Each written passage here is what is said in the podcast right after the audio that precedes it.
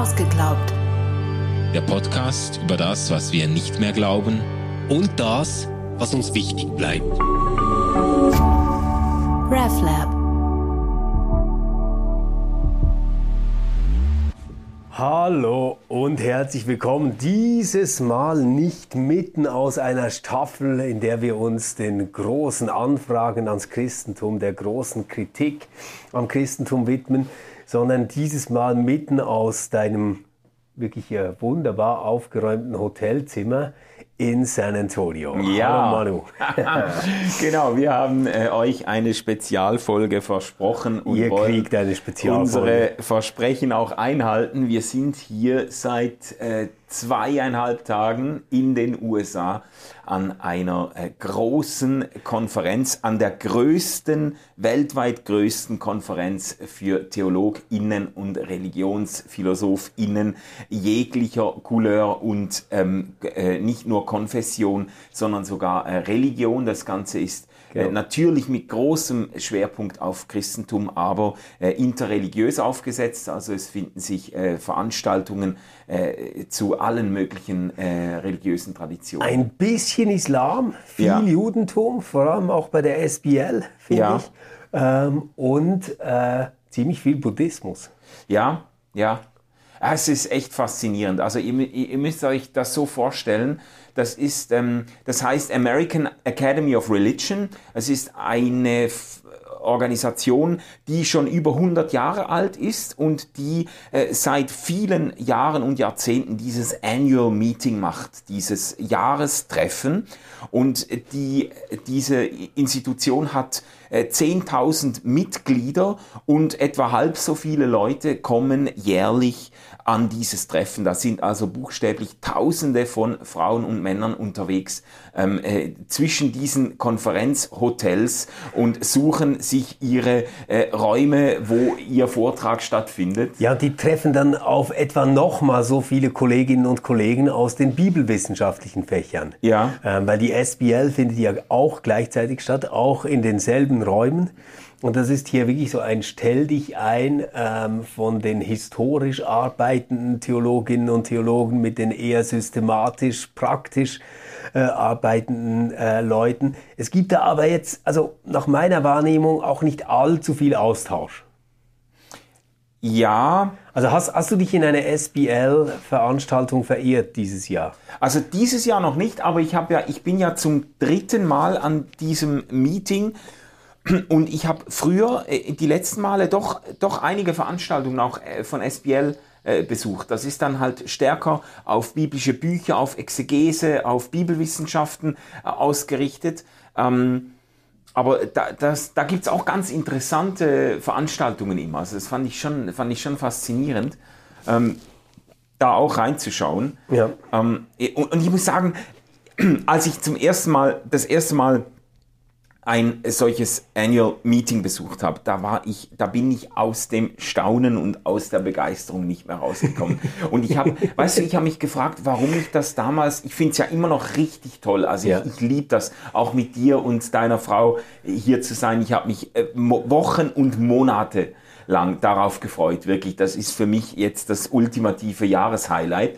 Ähm, aber ich habe bei, beim ersten Besuch, da war ich wie im Rausch. Da, Ja. da ich bin echt, ich, ich bin nicht mehr runtergekommen. Ja. Ich war, ich habe von morgens früh bis abends spät eine Veranstaltung nach der anderen. Ich bin in diesen Hotels rumgerannt und habe versucht, einfach äh, wirklich äh, zu kriegen, was sich kriegen lässt. Und ich glaube, ich war einfach wirklich auf Theologieentzug. Ich habe da, da, da war ich als Pastor, äh, habe als Pastor gearbeitet, habe ähm, äh, wesentlich von der Hand in den Mund gelebt, theologisch, und, äh, und jede Woche gepredigt und immer versucht, quasi gerade noch irgendwie was rauszupressen für nächsten Sonntag. Und, und habe aber diese Leidenschaft für theologische Forschung und für, für, für Meta-Reflexionen und für, und für, für spannende äh, Themen und Verbindungen und so, äh, habe ich immer in mir gehabt. Und das ist alles so explodiert in, de, in diesem ersten Treffen. Und ich habe wirklich, ich habe ich hab die, die ersten Ja. Tage gedacht, ich will hier nie mehr weg. Wie so ein junger Hund. Ja, ja, und, und ich meine, das ist ja auch wirklich das Fiese. Es gibt ja so eine Veranstaltungs-App. Ähm, Ja. Und da hast du ja alle ähm, Workshops, alle Vorträge, alle Panels sind da drauf. Und ähm, es ist unmöglich, dass du zu einer bestimmten Tageszeit nur eins besuchen Ja. willst. Also es sind ja dann immer so Ja. drei, vier, die du eigentlich alle unbedingt besuchen möchtest. Ja. Und das geht ja dann halt gar nicht. Und abends ist man ja todmüde. Ja. Also gestern Abend, das ist kein Witz, war ich um neun im Bett. Und ich, ich bin äh, nach etwa 20 Minuten eingeschlafen. Ich konnte einfach nicht mehr. Mein, mein Kopf war voll. Oh Gott. Ja, aber Ja, ich hab, äh, lass mich das Ja. noch erzählen. Ich, ich bin ja nicht ganz so früh ins Bett, weil ich wurde noch eingeladen von einem von einem äh, Theologen, den ich kenne, der, ähm, der so auch ganz stark popkulturelle Affinitäten hat. Und der gibt eine, äh, der ähm, lehrt Philosophie im Moment und gibt eine Buchreihe heraus zu Popkultur und Philosophie. Der hat zum Beispiel irgendwie Batman and Philosophy äh, rausgegeben, Star Wars and Theology und so, wo, wo die die ganzen äh, auch Marvel-Serien und so abklopfen auf theologische äh, Inhalte und auf Befruchtungspotenziale und so. Und das, ich, ich liebe das ja und ich habe den vor, vor ein paar Jahren hier kennengelernt und der hat mich dann eingeladen an diese Alamo Beer Company. Das ist so eine, ähm, wie soll man sagen, so eine eine Brauerei quasi ähm, mit, ähm, mit äh, angeschlossener Bar und die habe ich dann gestern Abend gesucht und bin dann irgendwie 20 Minuten zu Fuß äh, durch das nächtliche San Antonio und, Und mit, es ist mir immer unwohler geworden, je weiter ich mich aus dem Stadtzentrum bewegt habe. Ich bin äh, irgendwie unter einer riesigen Highway-Brücke und, äh, drun, unten durchgegangen, Ja. stockfinster und habe gemerkt, plötzlich da liegen überall Leute herum so. Da waren wirklich äh, obdachlose Menschen, haben da übernachtet und haben da irgendwie äh, ihre äh, Joints geraucht und so. Und ich, und ich bin da im Stechschritt, bin ich da unten durch, bin irgendwie auf einem Industrieareal gelandet, so zwischen so Containern durch und so und habe einfach irgendwann gedacht, da, da äh, es, es wird dich niemand finden. Genau, wenn, du, genau. wenn du hier, es wird dich niemand. Und von weitem habe ich dann die Musik gehört und, und versucht mich dann so irgendwie langsam diesem, diesem Lokal anzunähern. Und mitten im Industriegebiet drin ähm, war dann diese Bühne mit Musik und alles und dann ist es dann noch gut gekommen. Aber ich habe ich hab mir wirklich so kurzfristig, also so das, äh, das, äh, äh, das Vaterunser durch, durchgebetet. Oh nein. naja. Ja, ähm, aber eigentlich wollten wir nicht nur jetzt über diese Tagung sprechen, die uns beide wahnsinnig fasziniert und auf Trab hält, sondern wir haben ja gestern auch mal was zusammen besucht. Ja. Ähm, Wir waren bei Muscular Christianity. Das war äh, Teil ähm, von so einem äh, Panel, das wir besucht haben. Und da ging es um Man, Masculinities and Religions Unit. Und da haben die Rethinking Muscular Christianity präsentiert. Es gab zwei Vorträge dazu. Und eigentlich war aber nur ein Vortrag wirklich zu Muscular Christianity, oder? Würdest du auch sagen? Ja, ja. Da, da hat ähm, eine äh, jüngere äh, Theologin hat, es, hat das versucht, so ein bisschen ähm, äh, aufzuschlüsseln oder aufzuzeigen, wo die Probleme liegen und so. Ähm, aber vielleicht la- jetzt Lass uns mal sagen, vielleicht die Leute ein bisschen abholen, worum es da geht. ja, genau, weil äh, du hast das äh, nämlich, lass ja. mich das noch sagen, du hast, du hast das nämlich gekannt.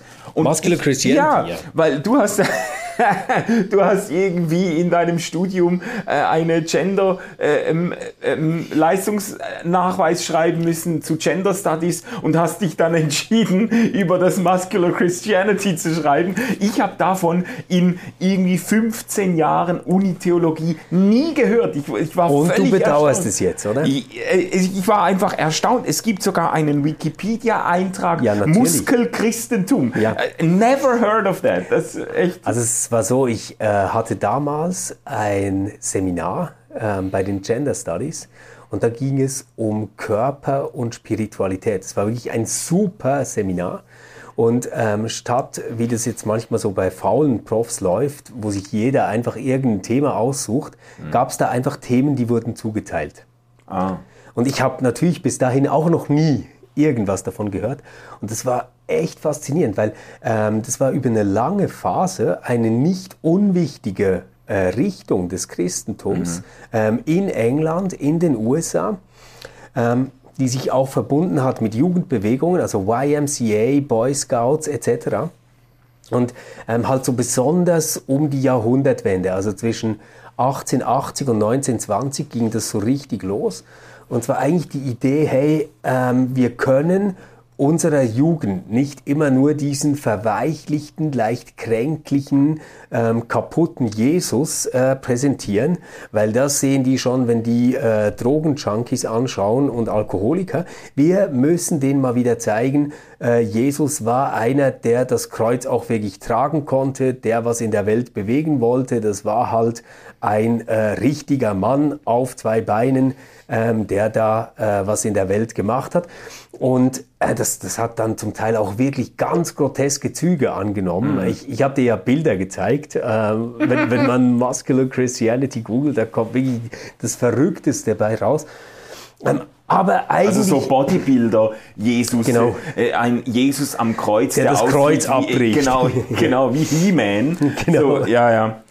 Ja, aber eigentlich, eigentlich habe ich mir ja erhofft, dass es hier wirklich darum geht, ähm, so, aber wie es im Titel versprochen worden ist, ein Rethinking.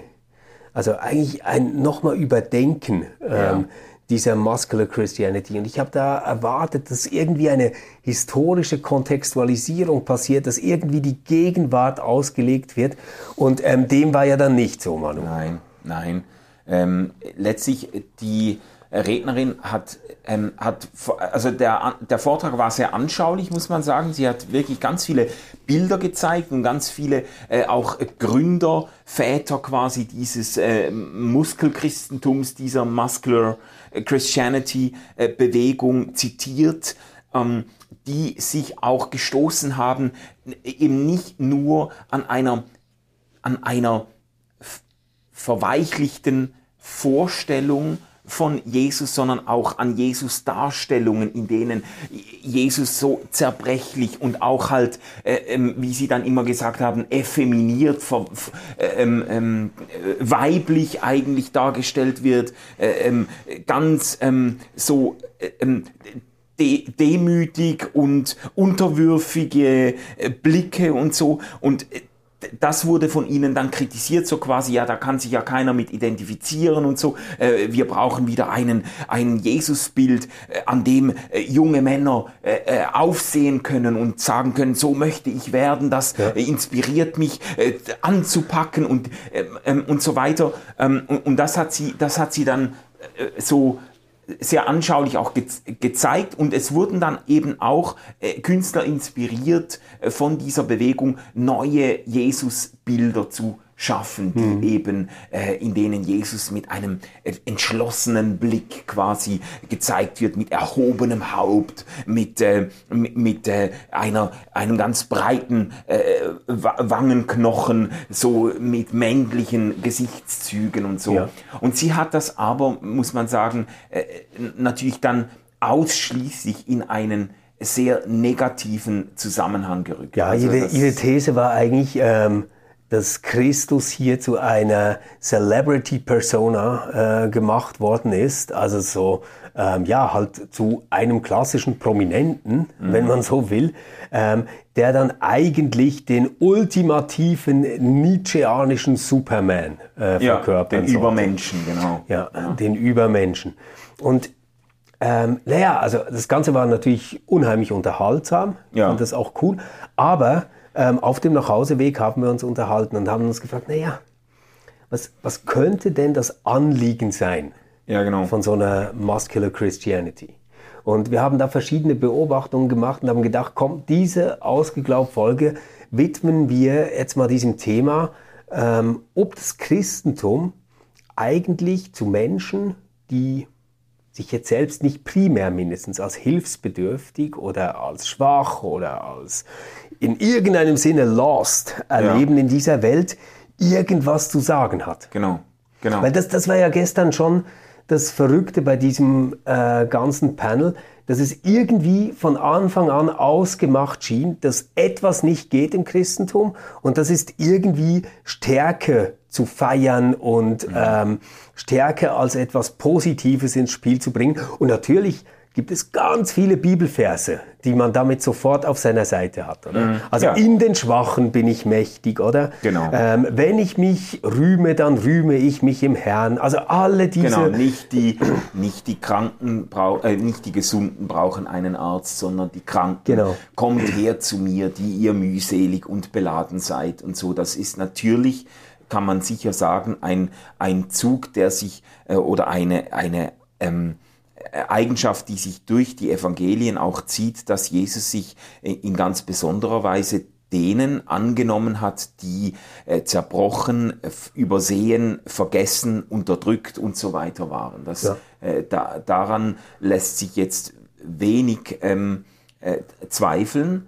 Ähm, aber die Frage ist ja dann doch, äh, gibt es denn für die anderen auch einen Jesus, mit dem sie sich identifizieren können oder äh, der Ja, ihnen zuge zugewandt ist? Lass es mich noch mal präzisieren. Also gibt es einen Jesus, auf den hin sich diese anderen Menschen auch entwickeln möchten und der noch mal etwas anderes ist als eine ständige moralische Forderung, irgendwie Geld zu spenden und zu helfen. Und ich, ich, ich frage das natürlich schon auch so in einer bestimmten Absicht, weil ähm, es zeigt sich ja immer wieder, wenn man ähm, Studien macht zu der Einschätzung, die Menschen haben über Kirche, besonders auch über die Volkskirchen, die wir haben, dass sie eigentlich sagen, ja, die machen schon gute Sachen. Ich bin einfach froh, wenn ich es nicht brauche. Ja, ja, ja. So ein bisschen ähm, wie die Onkologie oder wie die Geriatrie oder man, Mhm. man weiß, es kann dich auch treffen, es wird dich vielleicht irgendwann treffen, aber diesen Gedanken verdrängst du, solange es dir gut geht. Ja. Oder ein bisschen so ähm, ist das Christentum, wie es Mainstream-mäßig in den Kirchen ähm, praktiziert und gelebt wird, in den Augen sehr vieler Menschen. Ja, ja, also würde ich auch sagen, äh, auch aus persönlichen Begegnungen und auch aus repräsentativen Umfragen, die gemacht wurden, äh, das kommt immer wieder, dass Leute sagen, nein, ich finde die Kirche eigentlich, äh, finde ich wichtig, finde ich gut und wichtig, gerade für diejenigen, äh, denen es schlecht geht, die keine Hilfe mehr, keinen Sinn mehr finden, die quasi am Boden liegen und so, die, die haben das dann nötig. Und die Prämisse ist natürlich, sobald man halbwegs auf den Beinen ist und äh, äh, wieder ein gewisses Maß an Selbstwirksamkeit gewonnen hat, äh, hat man das Christentum und die Religion natürlich nicht mehr nötig oder hat das Christentum einem auch gar nichts mehr zu sagen. Ja. Und ich meine, es gibt ja wirklich eine lange Tradition der Kritik an dieser Form des Christentums. Es beginnt ja ganz, ganz früh. Man weiß ja, dass die Römer sich schon lustig gemacht haben über den gekreuzigten Jesus, der Ja. jetzt ihr Gott sein soll. Ähm, also diese Irren, die beten da einen an, der am Kreuz gestorben Ja, ist. ja. Also was, was ist los mit denen? Was, was haben die nicht verstanden, oder? Das wurde ja wie eine Art Geisteskrankheit gesehen, dieses Christentum. Ja, ja. Ähm, Und dann ganz prominent natürlich viel später diese Kritik äh, Nietzsches, äh, dass, dass er quasi sagt, na ja, das ist halt ähm, eine Religion für, für Menschen in einer Untertanenmentalität, die sich unterwerfen wollen und daraus dann noch eine Stärke ableiten wollen. Es ist quasi die Herrschaft der Schwachen ähm, über die Starken etc. Also diese ganze Kritik gibt es ja. Und ich glaube, das, äh, worum es mir jetzt gehen würde in diesem Gespräch, ist gar nicht diese Kritik aufzugreifen. Weil da, glaube ich, gibt es wirklich gute Gründe äh, zu sagen, na ja, das Christentum hat völlig zu Recht diesen Hang zum Schwachen, ähm, zu den Ja. gesellschaftlichen Rändern. Und das kriegst du nicht raus. Das gehört zur DNA des, des Christentums dazu. Aber was ich mich schon frage ist, ähm, wer kann denn dieser Christus sein für Menschen, die jetzt nicht von sich sagen würden, ich bin arm und verlassen, mir geht es schlecht und ich habe Angst. Und gibt es sowas wie eine religiöse Praxis, eine religiöse ähm, Aufgabe, eine religiöse Hoffnung auch für diese Menschen innerhalb des Christentums? Ja, ja. Und ich, und ich glaube, dass ich denke, das ist eine sehr wichtige Frage auch für das Selbstverständnis der äh, christlichen äh, Kirche und das Verständnis des christlichen Glaubens, dass man, äh, dass man, dass man das auch ernst nimmt. Und das haben wir eben in diesem Referat oder in dieser ganzen Session, die wir ges gestern besucht haben zu diesem Muscular Christianity, das hat mir gefehlt. Ich habe das Gefühl gehabt, das ist von Anfang an klar, dass man alles, was äh, damit zu tun hat, nur in Bausch und Bogen verwerfen kann, weil äh, natürlich, und das muss man jetzt natürlich sagen, äh, die frühen Vertreter dieses Muscular Christianity zum Teil natürlich wirklich Testosteron strotzende und auch misogyne äh, Aussagen gemacht haben. So äh, für sie war eben ein verweiblichter Jesus war für sie quasi das Feindbild schlechthin und, die, und, und da, da, da schwingt natürlich so viel auch irgendwo äh, Frauenverachtung oder Geringschätzung mit und so. Das kann man, äh, das kann man und muss man äh, schnell und leicht äh, abschießen. Aber mhm. ähm, was mir gefehlt hat, ist ein ist ähm, ein Verständnis für das dahinterliegende Anliegen in dieser Bewegung, weil das, das, äh, das, ja. es wurde an keiner Stelle, ich meine, sie hat die ganzen Bilder gezeigt von diesen, diese Jesus-Bilder und ich muss wirklich sagen, ich kann die Intuition nachvollziehen. Ich sehe diese Bilder eins nach dem anderen, äh, ein Jesus mit rosanem äh, Gesicht und äh, und äh, und irgendwie lockigen Haaren und ich kann mich mit diesem Jesus nicht identifizieren. Mhm. mhm. Und äh, und, ich verstehe das Anliegen auch aus historischem Hintergrund. Da hat ja dann in, im QA hat ja ein älterer Professor, finde ich, hat sehr, sehr, äh, sehr, sehr äh, treffend äh, zurückgefragt, ob man nicht auch Verständnis aufbringen müsste für diese Bewegung auf dem historischen Hintergrund, dass die Bewegung gerade da entstanden ist und auch da immer wieder ähm, äh, äh Fahrt aufgenommen hat, wo äh, ähm, junge Männer gerade in ihrer Identität und Selbstverständnis auch irgendwie verunsichert waren, weil sie ihre, äh, weil sie keine also, ja, sie hatten keine Role Models. Genau. Oder? Also ihre Vätergeneration hat eigentlich immer davon gesprochen, naja, es gibt einen Moment, wo du zum Mann wirst und das ist im Krieg. Und gemeint haben sie natürlich den Bürgerkrieg damit. Mhm. Ähm, und, und in diesem Krieg bin ich zum Mann geworden. Ja. Und jetzt, jetzt war die These dieses Profs, naja, die hatten keinen Krieg und die wollten auch gar keinen Krieg. Also mhm. welches Angebot an einem positiven Vaterbild konnte man ihnen machen. Die Religion hat versucht, in diese Bresche zu springen. Ja. Finde ich eigentlich mal einen klugen Ansatz, den man diskutieren kann. Mhm. Ist natürlich schwierig in diesem Umfeld als 70-jähriger ähm, weißer Professor dann sowas ins Spiel zu bringen. Habe ich schon gedacht, dass der sich gemeldet hat, dass das nicht gut äh, kommen wird. Mhm. Aber das, das, was doch eigentlich spannend ist jetzt hier an dieser AAR und SBL-Geschichte, äh, ist, es gibt zig Veranstaltungen, die darum gehen, wie People of Color ähm, von äh, Christentum sprechen können, wie Menschen mit Behinderung ähm, ihr Christsein leben können. Es gibt mhm. sogar für zahlreiche verschiedene Behinderungen einzelne Panels, mhm. ähm, wo darüber diskutiert werden kann. Es wird diskutiert in, in der ganzen LGBT ähm, Plus-Bewegung, wie das Ganze geht. Also das heißt, und das ist mir ganz wichtig, ich will das überhaupt nicht gegeneinander ausspielen, wir haben in der Theologie ein ganz, ganz hohes Maß an Reflexivität erreicht, das sich darauf bezieht, dass wir Religion kontextuell verstehen müssen. Ja. Dass man Spiritualität kontextuell verstehen muss. Dass es etwas mit der Lebenswelt der Menschen, mit ihren Bedürfnissen, mit ihren Herausforderungen, mit ihren Problemen zu tun haben muss. Ja. Was ich überhaupt nicht finde in einem nicht evangelikalen Sinn, das ist, das ist meine Einschränkung, die ich machen würde, ist das Christentum für Menschen, die nicht von sich sagen würden, ähm, ich bin verloren und muss jetzt gefunden werden. Ich bin schwach und über mich lacht man und spottet man mhm. und ich brauche jetzt Hilfe. Oder ich bin ein Opfer, ich bin Oder ich bin ein Opfer, ich bin genau, benachteiligt. sozusagen. Ja. Also quasi, genau, genau. Sagen wir mal so, gibt es ein Christentum, das, das wäre vielleicht die Leitfrage, für Privilegierte? Mhm. Ja, ja. Für nicht Marginalisierte? Mhm. Gibt es ein Christentum für nicht marginalisierte ähm, und privilegierte Menschen? Mhm. Oder ist quasi der Nachweis, dass man selbst marginalisiert und nicht privilegiert ist, in irgendeinem gewissen intersektionalen Sinn, die Voraussetzung, dass man heute überhaupt noch Christ sein darf.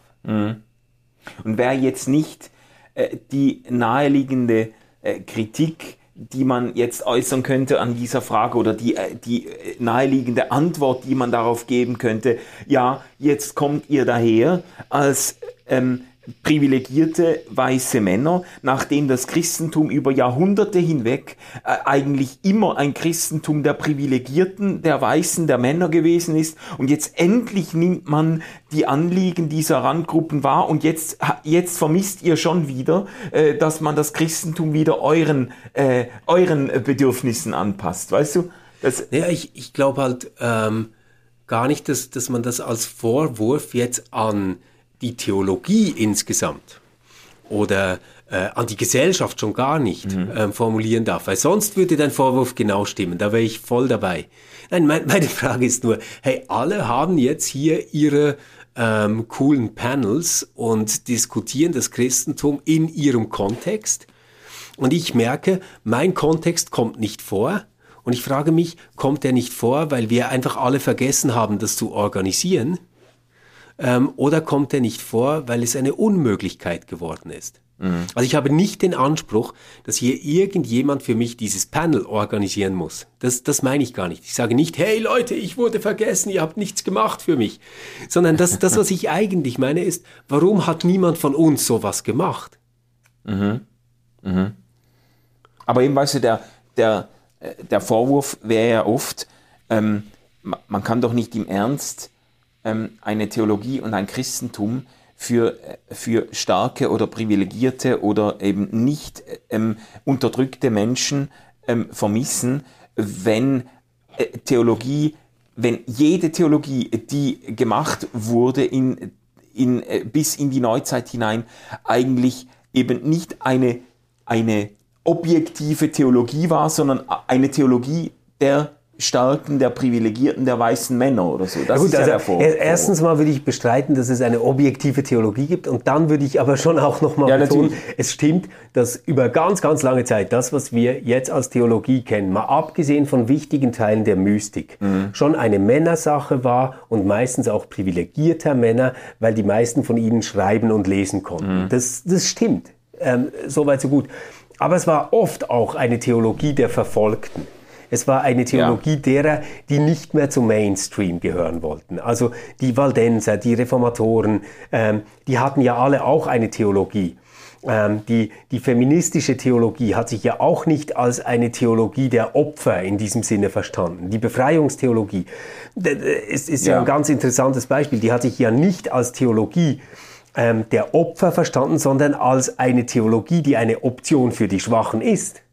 Ja. Aber man musste quasi nicht selbst ähm, Teil davon sein. Also man musste nicht von der Ungerechtigkeit selbst betroffen sein, um sich dafür zu engagieren. Ja. Das, das meine ich. Ja, und das ist eine interessante Brücke, weil äh, in den Ursprüngen dieses, äh, so bizarr das für uns heute vielleicht klingt, aber in den Ursprüngen dieses Muscular äh, Christianity, dieser Bewegung, eigentlich diese, äh, das sind ja enge Verbindungen zu diesem Social Gospel äh, da und da ist dieser Impuls, im Diesseits eben nicht Leute aufs Jenseits zu vertrösten, sondern im Diesseits tatkräftig und entschlossen und verantwortlich ähm, Verhältnisse zu verändern. Also da ist dieser Impuls sehr stark eben auch etwas zu bewegen, gerade äh, auch sozial etwas zu bewegen, gegen Ungerechtigkeiten anzugehen und so weiter. Ähm, und Ja, und, und wir haben das ja heute parallel zu christlicher Religion überall greifbar. Also wenn, wenn du auf Instagram bist, dann wirst du ja überflutet mit Videos, die genau in diese Richtung gehen. ja, Oder also auf, auf also mindestens, wenn, äh, wenn ich dort äh, einfach mal durch die äh, Videos durchscrolle, dann kriege ich ganz viele Tipps, wie ich mein Leben steigern kann. Wie ich ähm, stärker, größer, reicher, besser werden kann, etc. Nur hat das alles eigentlich nie einen christlichen Background. Also das, das ähm, scheint ja schon ein Bedürfnis zu sein für sehr viele Menschen. Also Ja. auch, auch so Internetphänomene wie Jordan Peterson. Ja, Wir haben exakt. schon ein paar Mal drüber gesprochen. Es hat ja wahnsinnigen Zulauf und die Leute hören ihm ja stundenlang zu, Ja. wie er Bibeltexte auslegt. Das ist ja total faszinierend. Ja, ja. Nur Ja, würde ich sagen, das ist nicht das, was sich im Mainstream der Theologie, nicht im Mainstream der Kirche, zu der wir beide gehören, und auch nicht hier äh, im Mainstream dessen, was bei der AAR geboten wird, irgendwie wiederfindet. Ja, und ich finde, dass es bleibt eben wirklich eine berechtigte Frage, ähm, was denn Christentum bedeutet, was ähm, Kirche bedeutet für Menschen, die sich eben nicht zu diesen äh, marginalisierten, übervorteilten, vergessenen äh, äh, Gruppen äh, zählen. Und was du jetzt eingeworfen hast, äh, Jordan Peterson, ähm, das sind ja Phänomene. Äh, natürlich kann man da die Nase rümpfen und sagen, das ist doch äh, irgendwie toxische Männlichkeit, die da, äh, die da äh, promoted wird und so. Ähm, aber äh, und da- das hat ja auch was für sich. Aber man kann auch hier wieder fragen, was ist denn, wa- was ist denn der Grund, dass Zehntausende und Hunderttausende junger Männer, junger Menschen, es sind auch Frauen mit dabei, aber vor allem junge Männer, so ansprechen auf eine Botschaft von Jordan Peterson oder man könnte jetzt christlicherseits auch verschiedene evangelikale äh, Megachurch-Pastors, die wahrscheinlich am ehesten noch die Inkarnation dieses Muscular Christianity sind. Ich finde, wenn man heute danach sucht, dann wird man bei, äh, bei manchen evangelikalen Pastoren fündig und äh, natürlich eben, da kann man immer dann dieses, diese, diese äh, antipatriarchale Kritik anbringen, aber man kann ja auch fragen, was ist es denn, was so viele Leute fasziniert, dass ein, ein Jordan Peterson äh, riesige Stadien füllt, wenn er spricht, ähm, weil Leute, äh, gerade junge Männer, ähm, diese Botschaft oder diese Ermutigung, du, äh, da geht's ja um Ermächtigung, weißt du, da geht's ja drum, dass einer ihnen zuspricht, "Ma- mein äh, junger Mensch, ähm, du bist nicht einfach ein Opfer deiner Umstände, du bist nicht einfach ein Spielball ähm, gesellschaftlicher Schieflagen und des Schicksals, sondern du kannst äh, Entscheidungen treffen. Du kannst Verantwortung übernehmen. Du kannst für dich und deine Familie und deine Frau, deine Beziehung, deine Kinder, deinen Beruf, du kannst ähm, ähm, äh, den, die Zügel in die Hand nehmen. Du hast etwas zu geben, du hast etwas zu bewegen. Äh, und Leute sprechen darauf unheimlich an. Das, äh, Mark Driscoll ist ein, ein christliches Beispiel für einen, der ist ja dann Nicht das Ungarn- Beste, finde ich, Nein, nicht das Beste. Nein, natürlich, ja, ja, natürlich. äh, Jordan Peterson ist ja auch nicht, äh, zumindest so wie er sich die letzten Jahre entwickelt hat, jetzt auch Genau. nicht unbedingt eine, eine, eine ähm, äh, äh, Galeonsfigur. Ähm, aber äh, bei, bei Mark Driscoll war das auch so. Der, hat- der hat in kürzester Zeit, in wenigen Jahren, hat er 10.000 und mehr, vor allem junge Studenten, Studierende gehabt, die ihm an den Lippen gehängt sind. Ich würde behaupten, aus denselben Gründen, weil er die Leute wahnsinnig rangenommen hat und, und eben nicht äh, die Leute angesprochen hat als, als Opfer, als Unterdrückte, als, ähm, als ähm, äh, äh, äh, äh, schwache und handlungsunfähige Subjekte, sondern als Leute, die Verantwortung übernehmen können und sollen. Ja. Ich, ich glaube auch, dass ähm, man bei, bei Peterson überhaupt nicht das ganze Programm kaufen muss, um zu verstehen, was an ihm reizvoll ist. Ja. Also ich, ich finde, gerade in den letzten Jahren hat es wirklich viel gegeben, ähm, wo Fremdscham steht. Und Ja, wir haben auch in einer langen Folge drüber gesprochen. Ich habe da ganz vieles auch aufgezählt, wo ich finde, es geht nicht. Was, was er aber tut, und ich, ich glaube, das ist eigentlich der Kern ähm, der Attraktivität, die er ausstrahlt. Ähm, er sagt dir, dass es Dinge gibt, für die du verantwortlich bist und dass du das hinkriegen kannst, diese Verantwortung einzulösen. Ja. Ich übertrage das jetzt mal auf unsere Fragestellung, ähm, ob es denn so ein Christentum ähm, geben kann für die nicht marginalisierten, nicht unterdrückten. Ähm, und, und würde sagen, na ja, ähm, zuerst mal würde es damit beginnen, dass diejenigen, die nicht marginalisiert, nicht unterdrückt und sich nicht als Minderheit ähm, erfahren, sondern die privilegiert sind, ähm, sagen würden, naja, wir entwickeln sowas wie ein solches Christentum, eine solche Theologie. Mhm. Also ist ja auch nicht so, dass irgendwie, ähm, äh, ja, ich weiß nicht, eine theologische Vereinigung gekommen ist und hat gesagt, so jetzt müssen wir mal was machen für die LGBT-Plus-Bewegung. Mhm. Es war auch nicht so, dass sich die Bischofskonferenz irgendwann hingesetzt hat und gesagt hat, hey Leute, vielleicht sollten wir mal so was wie eine feministische Theologie organisieren. Sondern die haben das ja alle gemacht, zum Teil auch aus einer Not heraus. Mhm. Und das ähm, Christentum, das während langer Zeit selbstverständlich war, wurde natürlich, eben, du hast es vorhin schon gesagt, sehr, sehr oft auch ähm, von Männern gemacht, die quasi als selbstverständlich galten, die nicht ja. begründen mussten, warum sie jetzt sprechen dürfen. Ja. Und vielleicht haben die es schlicht und ergreifend verpasst, auch ihre Nischentheologie zu entwickeln, ähm, die dann attraktiv wäre für privilegierte Menschen. Ja, aber ist nicht.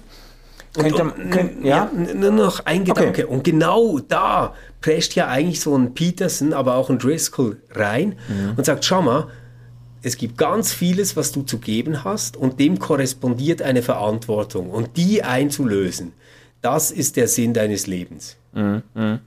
Aber ich habe mir jetzt gerade überlegt, ob die Sache nicht noch weitergeht als nur ein äh, Christentum zu artikulieren oder äh, Kirche äh, ähm, zu gestalten, dass auch Menschen angesprochen, angezogen, gemein, sich gemeint fühlen, die jetzt eben nicht zu den äh, unterdrückten, schwachen, zerbrochenen, ähm, übergangenen und so weiter gehören, sondern ich frage mich, ob nicht auch eine eine gewisse Verkürzung, äh, fromm gesagt, eine gewisse Verkürzung des Evangeliums oder der guten Botschaft darin liegt, dass man nicht ausreichend aufzeigt, wo in welche Richtung ein Evangelium denn zeigt, dass sich auf zerbrochene und schwache und unterdrückte äh, einschießt und zu Recht einschießt. Weißt du, ich, was ich meine damit ist, ähm, es gibt doch. Aber ich verstehe das mit dem Einschießen doch ja, nicht, das musst du kurz ja, erklären. Oder das ist ein schlechter äh, Ausdruck dafür. Aber ähm, was ich meine ist, ich finde das absolut richtig und, und, ähm, und äh, korrekt, dass das Evangelium formuliert wird und Jesus auch gesehen wird als jemand, der sich äh, ganz besonders den Menschen angenommen hat, die gesellschaftlich unter die Räder gekommen sind, die vergessen wurden, auf deren Schultern sich andere profiliert haben und so. Und Jesus sieht diese Leute und, und richtet sie auf, den die Bettler am Straßenrand, am Tor von Jericho, die Blinden, die Leprakranken und so weiter. Und das, ich finde, dass, äh, das, darf natürlich die Kirche auf keinen Fall verlieren. Das ist für mich auch, das berührt mich, das bewegt mich, das ist auch für mich wirklich Evangelium. Aber Jesus richtet diese Menschen ja auch auf. Es ist ja nicht nur so, dass er sie in ihrem, in ihrer Zerbrochenheit anerkennt, sondern ähm, er richtet sie ja auf. Es gibt ja die bewegende Geschichten, wo Jesus Menschen in die Augen schaut, die Zerbrochenen aufrichtet und ihnen dann auch zuspricht, jetzt geh und, und, und, und, und quasi leb dein Leben und, und äh, ähm, es ist wie in der, ich interpretiere das jetzt mal so, in der Begegnung mit Jesus Christus liegt ja dann auch diese, dieses Ermächtigungsmoment, weißt du? Ähm, ja. und, und, und das kommt doch irgendwo zu kurz oder das ist, dieses Ermächtigungsmoment zumindest ist doch anschlussfähig auch für Menschen, ähm, die sich jetzt nicht zu den Zerbrochenen oder so gehören. Weil ja. ich ja, also weißt du, ich, ich stehe ja nicht auf am Morgen und denke, ähm, ich bin äh, ich bin der geilste Typ, den es gibt. Ich habe studiert, ich habe einen Job. Ich das ist äh, immer erst nach Starbucks-Besuch, oder? Ja, genau. genau, nach Starbucks. Nein, was ich sagen will ist, ich habe ja nicht das Lebensgefühl, dass meine unzweifelhaften äh, Privilegien und meine, mein Gestaltungswille und meine Selbstwirksamkeit, die ich habe, dass ich das irgendwie verdient habe, dass mir das zusteht, dass ich das, keine Ahnung, äh, dass ich das aus, aus mir herausgesetzt habe und mir das sogar einen äh, Grund gibt, mich vielleicht über andere zu erheben, die nicht mit diesem, äh, mit diesen Privilegien ausgestattet sind, sondern ich habe doch all diese Dinge im Bewusstsein, dass ich auch beschenkt worden bin, dass mhm. ich ich habe ja schon dieses Bewusstsein von ich bin ermächtigt worden zu dem, was ich tun kann. Ja, und, und ich ich, ich glaube so ähm, es ist immer sehr heikel die eigene Spiritualität oder Lebensaufgabe jetzt direkt quasi auf das zu beziehen, was Jesus getan hat oder so. Ähm, ja. Äh, aber was, was schon auffällt, wenn man jetzt so im Evangelium das Ganze mal nachschaut, ist, ähm, der äh, wählt Jünger, er sendet sie aus, es kommen nochmal ähm, einige Dutzend dazu, die sendet er auch aus und er gibt ihnen einen Auftrag, was sie draußen in der Welt tun sollen. Ja. Und das Ganze ist das Erste, was Jesus tut mit den Jüngern. Mhm. Dass er sie mal losschickt ja. und ihnen eine Aufgabe gibt. Die, die kriegen mal zuerst eine Aufgabe. Und die kommen zurück und berichten, wie das gelaufen ist. Und dann kommen viele weitere dazu und die werden auch nochmal losgeschickt. Mhm. Und ihre Aufgabe ist, sie sollen erzählen, dass das Reich Gottes nahe ist und die Menschen, die krank sind, gesund machen. Ja. Das Verrückte ist, die haben bis dahin noch keine Ahnung, wie man betet. Ja. Also, ja, ja. Irgendwann mal sagt dann der Petrus, hey, du bist doch wahrscheinlich dieser Messias, auf den alle gewartet haben, oder? Mhm. Ich, ich glaube das nämlich. Und dann vereinbaren die alle stillschweigend drüber. Das ist so der höchste theologische und spirituelle Moment, der da passiert. ja. Aber die haben kein einziges Mal zusammen gebetet bis dahin. Mhm. Sondern die wurden mal losgeschickt und hatten eine Aufgabe. Und dann sehen die, dass der Jesus halt da immer stundenlang am Beten ist und mhm. irgendwie seine Sachen macht und denken so, du, wenn, wenn der das so lange macht, muss das irgendwie wichtig sein. Wir fragen mal, wie das geht. Und das, was sie dann ja, lernen, ist dieses kurze Unser Vatergebet. Mhm. Dieses ganz kurze Unser Vatergebet. Aber das heißt, der, der hat die irgendwo gepackt mit einer Tätigkeit, mit einem Job, mit, mit einer Aufgabe, mhm. die sie zu tun hatten, ähm, ganz konkret in dieser Welt, in der sie stehen. Mhm. Es war nicht eine Spiritualisierung der eigenen Existenz, nicht irgendeine Persönlichkeitsentwicklung, die sie durchlaufen sollten, nicht eine Reflexion über die eigene Situation ähm, etc., sondern es ging damit los, die Leute kann ich jetzt dafür brauchen, das und das in der Welt zu tun. Und das machen sie. Ja. Und dadurch ähm, werden sie zu Jesu Jünger und sind ihm nahe. Ja. So. Und ich will das jetzt gar nicht dagegen ausspielen, dass jemand auch ein super Glaubensleben darin finden kann, dass er oder sie vor allem betet oder ganz viel nachdenkt oder ähm, auch wirklich schwierige Situationen im Leben ähm, durch religiöse Techniken bearbeitet oder was auch ja. immer. Aber es ist schon verrückt, dass wir im Evangelium diesen ganz starken Zug haben vom Rausgehen und etwas tun, ja. den ich eigentlich heute nur noch in dieser institutionalisierten Form einer organisierten Diakonie finde. Mhm. Ah, interessant, ja. Aber das ist ja, was du jetzt beschrieben hast, das ist dieses Ermächtigungsmoment, das ich eben meine, dass, dass Jesus als jemand in Erscheinung tritt, der Menschen ganz erstaunlich ermächtigt und, und ihnen etwas zutraut ähm, äh, und, und, und sie dann machen lässt und, und offenbar auch etwas, also wenn man diese Geschichten liest, dann hat man den Eindruck, also das war ein Jesus, das war auch einer für Leute, die für Macher, für Performer oder für, genau. für Leute, die sagen, also ich will da jetzt, ich will da jetzt nicht da. Äh, Komm, aber nicht lang sagen, was wir brauchen. Oder? Ja, ja, und da beim Abend mal irgendwie abendelang herumhängen und ja. absiffen und so. Ich will, ich will irgendwas bewegen, ich genau. will raus und so. Und das, genau. und, und, und das zumindest kommt mir bei vielen Geschichten auch entgegen. Das war etwas für Leute, die, die da nicht äh, nicht zuerst 17 Jahre irgendwie in einer Höhle in Qumran irgendwie Schriftrollen studieren, sondern die, die rausgehen zu den Leuten und, und, und auch mit einer Tatkraft und mit einer Willensstärke und mit einer, mit einer hohen ähm, äh, Fehlerquote auch dann unterwegs Und auch sind. mit einer hohen Ignoranz, oder? Weil Ja. die haben ja überhaupt noch nicht gewusst damals, also als, als Ja, ja. die ausgesandt wurden, haben die ja gar nicht wirklich kapiert, wer dieser Meister ist, der sie jetzt da losschickt. Mhm. Und jetzt ganz ehrlich, ich stelle mir das auch vor, wahrscheinlich haben die auch nicht ganz genau gewusst, was sie da jetzt tun müssen. Ja, ja. Und was sie da erzählen. Weil, weil diese Angaben sind jetzt wirklich nicht super präzis. Ähm, und, und es kommt ja immer wieder zu komischsten Missverständnissen zwischen Jesus und diesen Jüngern, die er da losgeschickt hat, oder? Ja, ja. Aber das ist doch genau das Gegenteil von dem, was wir machen, wenn wir Kirche machen. Also zuerst mal brauchst du Religionsunterricht, damit du verstehst, wer der Herr Jesus ist. Und du musst beten lernen und du musst die Geschichten kennenlernen, etc., etc., etc.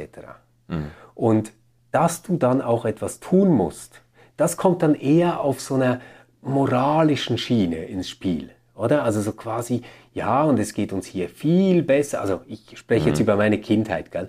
Es geht uns hier viel besser als den Kindern in Afrika. Wir sollten denen auch was geben, oder? Und dann gibt es dieses, diese Kasse, wo man was reintut. Aber es ist nichts, was du machst. Es ist quasi immer nur diese Mischung aus viel, was ich irgendwie wissen muss und richtig sagen muss und mich an die Sprachregeln halten sollte, die es da gibt.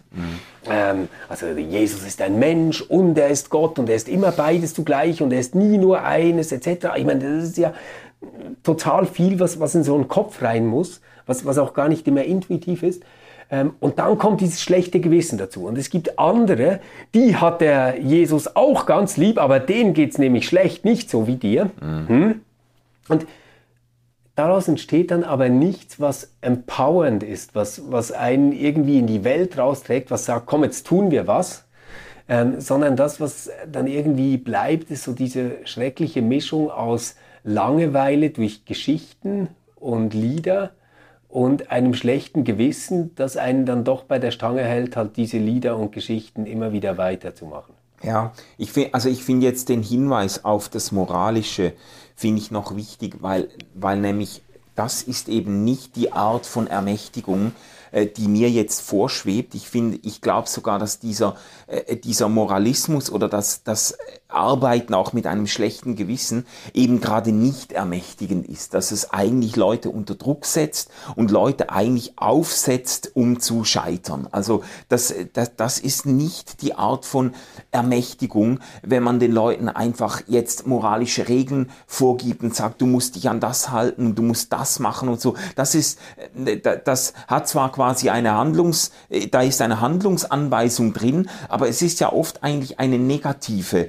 äh, Handlungsanweisung. Es ist eine Vermeidungsethik. Es ist irgendwie, es sind Dinge, die, an die man sich halten muss, aber das ist jetzt nicht das, was Leute... mal, Manu, da muss ich jetzt kurz was einschieben, weil das ist mir echt wichtig. Einfach für alle, die jetzt schon angefangen haben, Mails zu tippen und uns Instagram-Nachrichten schicken wollen, dass wir nicht hätten mit dem Flugzeug nach San Antonio fliegen dürfen.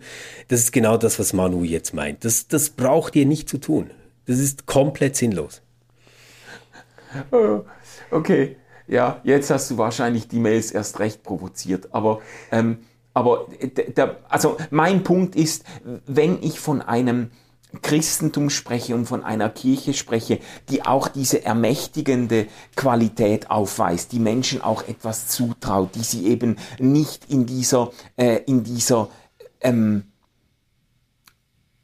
ähm, in, diesem, in dieser vielleicht auch Schwachheit oder Unterdrückung und so belassen will und auch nicht sie, sie darin bekräftigen will, sondern, so, sondern die, äh, die Leuten etwas zutrauen möchte, dann geht's mir nicht um dieses moralische äh, äh, ähm, Trimmen der Leute, sondern es geht um, um positive Anliegen, um Ja, einen. Gestaltungswillen, um einen, um einen, äh, von mir aus auch, äh, wie das äh, in diesem Muscular Christianity teilweise auch der Fall war, um ein gewisses, von mir aus auch ein Weltveränderungspathos oder zumindest ein, zumindest ein, ein Wille, Dinge zu gestalten und sich nicht einfach ähm, äh, zu ergeben äh, ja. den äh, Verhältnissen. Oder ich, ich glaube, das ist tatsächlich eine Entwicklung, die noch gar nicht so super alt ist jetzt im Christentum und die vielleicht genau das trifft, was, was wir da wahrnehmen, dass man eigentlich während der längsten Zeit der ähm, Kirchen- und Christentumsgeschichte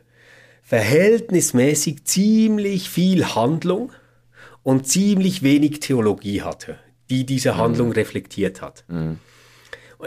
Ich will niemals Handeln gegen Theologie ausspielen. Das ist wirklich ja, nicht, ja. nicht der Punkt. Aber es ist immer in irgendeinem Gleichgewicht, dass man sagt, es gibt eine Frömmigkeitspraxis, es gibt einen Glauben, der dann eben auch dazu führt, dass wir Dinge tun in der Welt. Mhm.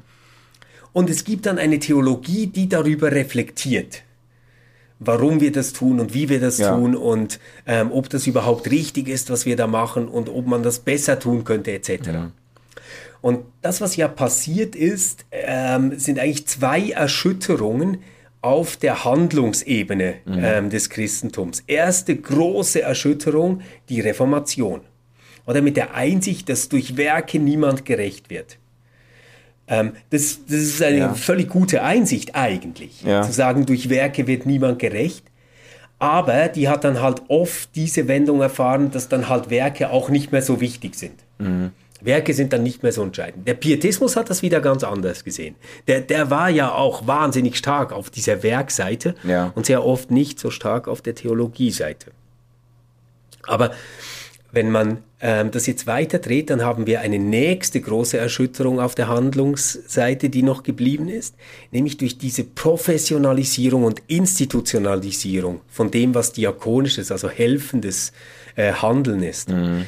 Also das, das, was helfendes Handeln mal war, ähm, so in äh, ja, urchristlichen Zeiten, oder? Das, das war wirklich die praktische Hilfe äh, der Nächsten untereinander, füreinander. Mhm. Ähm, füreinander da sein, sich, sich helfen, sehen, oh, der hat ein Bedürfnis, da springe ich ein, etc. Ähm, das haben wir ja heute weitgehend outgesourced äh, ja. zu Profis, die Einzelfallhilfe machen, ähm, die in sozialen Brennpunkten irgendwelche Jugendtreffs organisieren etc. Ich, ich finde das nicht falsch. Nein, nein. Aber ich meine nur, ein ganz großer Teil dessen, wo man sich engagieren kann und etwas tun kann, mhm. ist eigentlich ausgelagert, ähm, ausgelagert ja. worden und professionalisiert worden. Das heißt, wenn du dich da noch engagieren willst, dann kannst du das ähm, Gänsefüßchen nur, Gänsefüßchen zu, als Freiwilliger. Mhm. Aber du bist dann quasi immer, hängst du da an einem Profi dran. Und das ist jetzt auch wieder nicht wahnsinnig interessant für die Macherinnen und Macher, ja, oder? Ja, ja. Also es bleibt, äh, es bleibt schon für mich eine virulente Frage, wie ein äh, Christentum und eine Kirche aussieht, die ähm, auch äh, Menschen etwas zu sagen haben, die, äh, die, ähm, die sich selbst äh, als durchaus eben als ermächtigt und als privilegiert auch verstehen, die etwas bewegen wollen, die aber auch nicht nur instrumentalisiert werden wollen, um irgendwie äh, die äh, eben, du hast ja schon gesagt, um quasi zu spenden für Arme und Benachteiligte, sondern die irgendwie, äh, die darüber hinaus etwas etwas anpacken wollen und ernst genommen werden wollen in ihrer Tatkraft und in ihrer, ähm, in ihrer Selbstwirksamkeit. Wie sieht das aus? Äh, mir, mir, ist, mir kommt jetzt in den Sinn, die habe ich ja heute Morgen auch noch getroffen, diese äh, äh, Christine Dumetz, ich weiß nicht genau, wie sie sich ausspricht, aber das ist die Frau, äh, da war ich in einem Panel, äh, wo sie auch gesprochen hat, die hat ja den Best Bestseller geschrieben, äh, Jesus and John Wayne. Und das ist eine ganz faszinierende Analyse eigentlich, äh, die sich sehr stark auch auf das, den amerikanischen Evangelikalismus einschießt. Glaube ich ganz kritisch, gell, ähm, gegen den, sehr ja. kritisch und zeigt, wie sich eine ganz äh, problematische, teilweise wirklich auch toxische äh, Art von Männlichkeit mit dem Glauben verbindet und äh, wie eine sehr patriarchale, äh, wirklich so He-Man-mäßige äh, Art des Mannseins und der äh, christlichen Existenz promotet wird in evangelikalen Gemeinden und sie verbindet das auch mit politischen Entwicklungen und zeigt quasi, wie der, wie die äh, äh, amerikanisch evangelikale Unterstützung für Trump sich auch herleitet aus einem Männerbild, das eben von Trump auch äh, bedient wurde. Ähm, Also Trump als der Macher, Genau, der, der der, die Deals einfädelt, fackelt. der nicht lange fackelt. Genau. Ja, ja. Und so. Und, und das hat einen Appeal gehabt auf Evangelikale und das, ich finde das eine sehr unbestechliche Analyse. Äh, ich ich frage mich einfach, und da müsste ich jetzt Ihr Buch auch nochmal konsultieren, aber ich frage mich, an welcher Stelle Sie auch das Anliegen ernst nehmen würde, was, äh, in, was eben äh, Menschen haben, die sich von äh, solchen Formen des Christentums angezogen fühlen. Weil das ist ja nicht, meine Sehnsucht ist ja nicht, dass diese Art des evangelikalen, äh, teilweise auch wirklich rückständigen und ganz sicher ähm, ähm, patriarchalen Christentums sich weiter ausbreitet, sondern wa- was, was, ja. was mir ja, was ich mir ja wünsche, ist, äh, dass man eine konstruktive Art findet, mit diesem Bedürfnis von Menschen auch umzugehen. Ja, aber ich, ich glaube, dass, also ich, ich habe keine Ahnung, wie sie das macht. Ich habe Mhm. das Buch nicht gelesen, aber äh, ehrlich gesagt liegt es für mich schon auf der Hand, wo man da die Grenze ziehen könnte, oder? Ähm, ich glaube, man kann ähm, auf zwei Arten falsch abbiegen. Das eine ist so, dass man den Leuten, das ist das Moralische, was wir vorher hatten, vermittelt, du musst dein Leben ändern und das Leben aller anderen verbessern. Also diesen Superman ähm, Impuls, also diese Überhöhung dessen, was ein Mensch ist Ja. die ihn aber dann auch so sehr unter Druck setzt, dass er vielleicht gar nicht mehr handlungsfähig ist, dass er einfach wieder nur zerbricht, wieder nur scheitert, sich wieder nur vergleichen muss mit anderen, die das besser schaffen als er oder sie selbst. So.